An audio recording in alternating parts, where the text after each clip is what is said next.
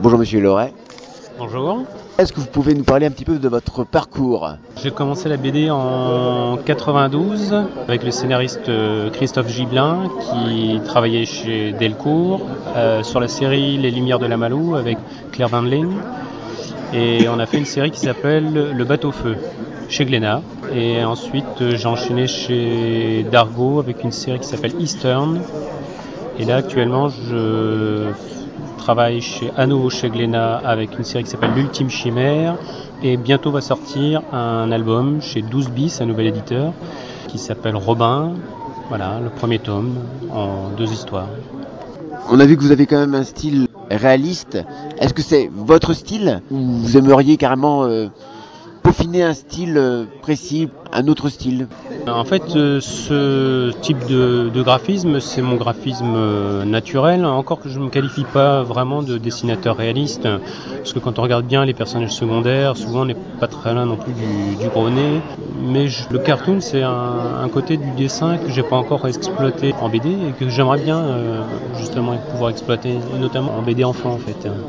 Le bateau feu qui était une histoire plus ou moins fantastique. L'ultime chimère, là aussi une histoire plus ou moins fantastique. Et là, Eastern et puis Robin, du réalisme.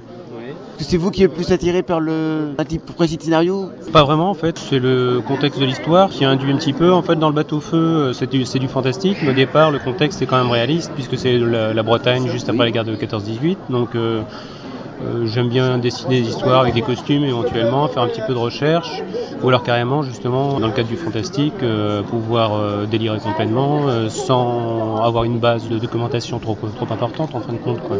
C'est l'histoire qui, qui m'intéresse plus que- qu'autre chose. Enfin, je pense que je ferai pas du contemporain, c'est sûr, mais euh, J'ai pu remarquer que vous avez travaillé deux fois avec Boisserie. Comment ça se passe de travailler avec ce scénariste-là? Comment je travaille Donc en fait, Boisserie, je l'ai rencontré sur un festival qu'il qu'il organisait euh, à l'époque euh, sur la, commune de Buc, c'est près de Versailles. On s'est rencontrés dans ce cadre-là et il m'a proposé un- une ébauche de scénario sur lequel on a travaillé.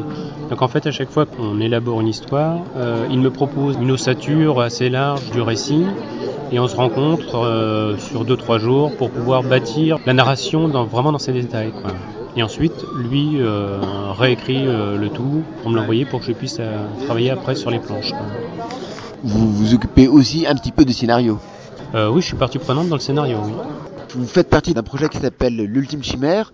Et là, c'est un projet avec de multiples dessinateurs. Comment ça se passe? Alors là, j'ai été contacté par le scénariste qui avait eu mon nom euh, par un, un éditeur chez qui je travaillais.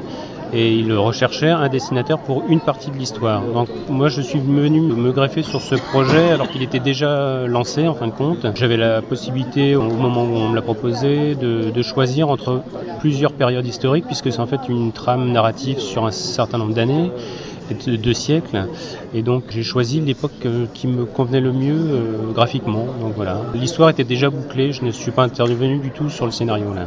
Par rapport à cette série, est-ce que vous avez un autre regard euh, par rapport aux- autres planches, aux autres dessinateurs? Bah, C'est-à-dire qu'en fait, les personnes qui travaillent dans la série ont tous des domaines de prédilection un petit peu différents et je pense qu'en fait, ils ont été choisis justement en fonction de leurs euh, compétences euh, graphiques et donc on est vraiment tous différents. Donc les champs ne se recoupent pas du tout. On admire en fin de compte chez les autres ce qu'on ne fait pas soi-même. quoi. Donc, voilà.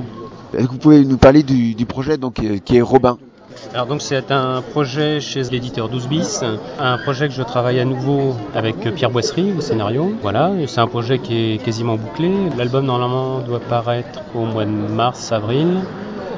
Et c'est l'histoire donc de Robin Robin des Bois et euh, on reprend la trame narrative que tout le monde connaît mais en prenant le- les personnages à partir de leur naissance et on les conduit jusqu'au moment où euh, les personnages arrivent en forêt en tant que, que hors-la-loi, voilà.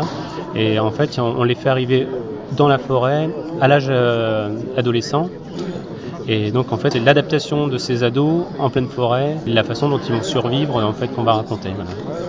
Pour la première partie, on a fait court, on a, on a fait en deux albums, donc l'histoire sera bouclée en deux albums, et en fonction du succès ou non de la série, on poursuivra à ce moment-là en bouclant à chaque fois euh, une histoire quoi, sur un album. Vous avez retravaillé votre trait Non, c'est c'est le même euh, type de dessin que j'avais sur euh, Eastern, donc euh, quand même plus ou moins réaliste, oui. D'accord. Pièce et quel est le moment où vous aimez travailler Alors la pièce où j'aime travailler, c'est ça? C'est dans mon atelier à la maison. Le moment de la journée, en fait, je commence dès le matin, euh, puisque euh, j'ai des enfants, donc euh, je les envoie à l'école. Donc en fin de compte, je me mets au travail après que tout le monde ait quitté la maison. Et la pleine période de travail, en fin de compte, là où je me sens le plus chaud et au plein, plein régime, c'est en général c'est l'après-midi, quoi. Après-midi fin d'après-midi, début de soirée en général. Est-ce que vous travaillez en musique Pratiquement tout le temps et avec aussi la radio en, fond sonore, donc musique de film, du blues, voilà. Très bien, merci beaucoup et bon courage pour les prochains projets. Je vous remercie.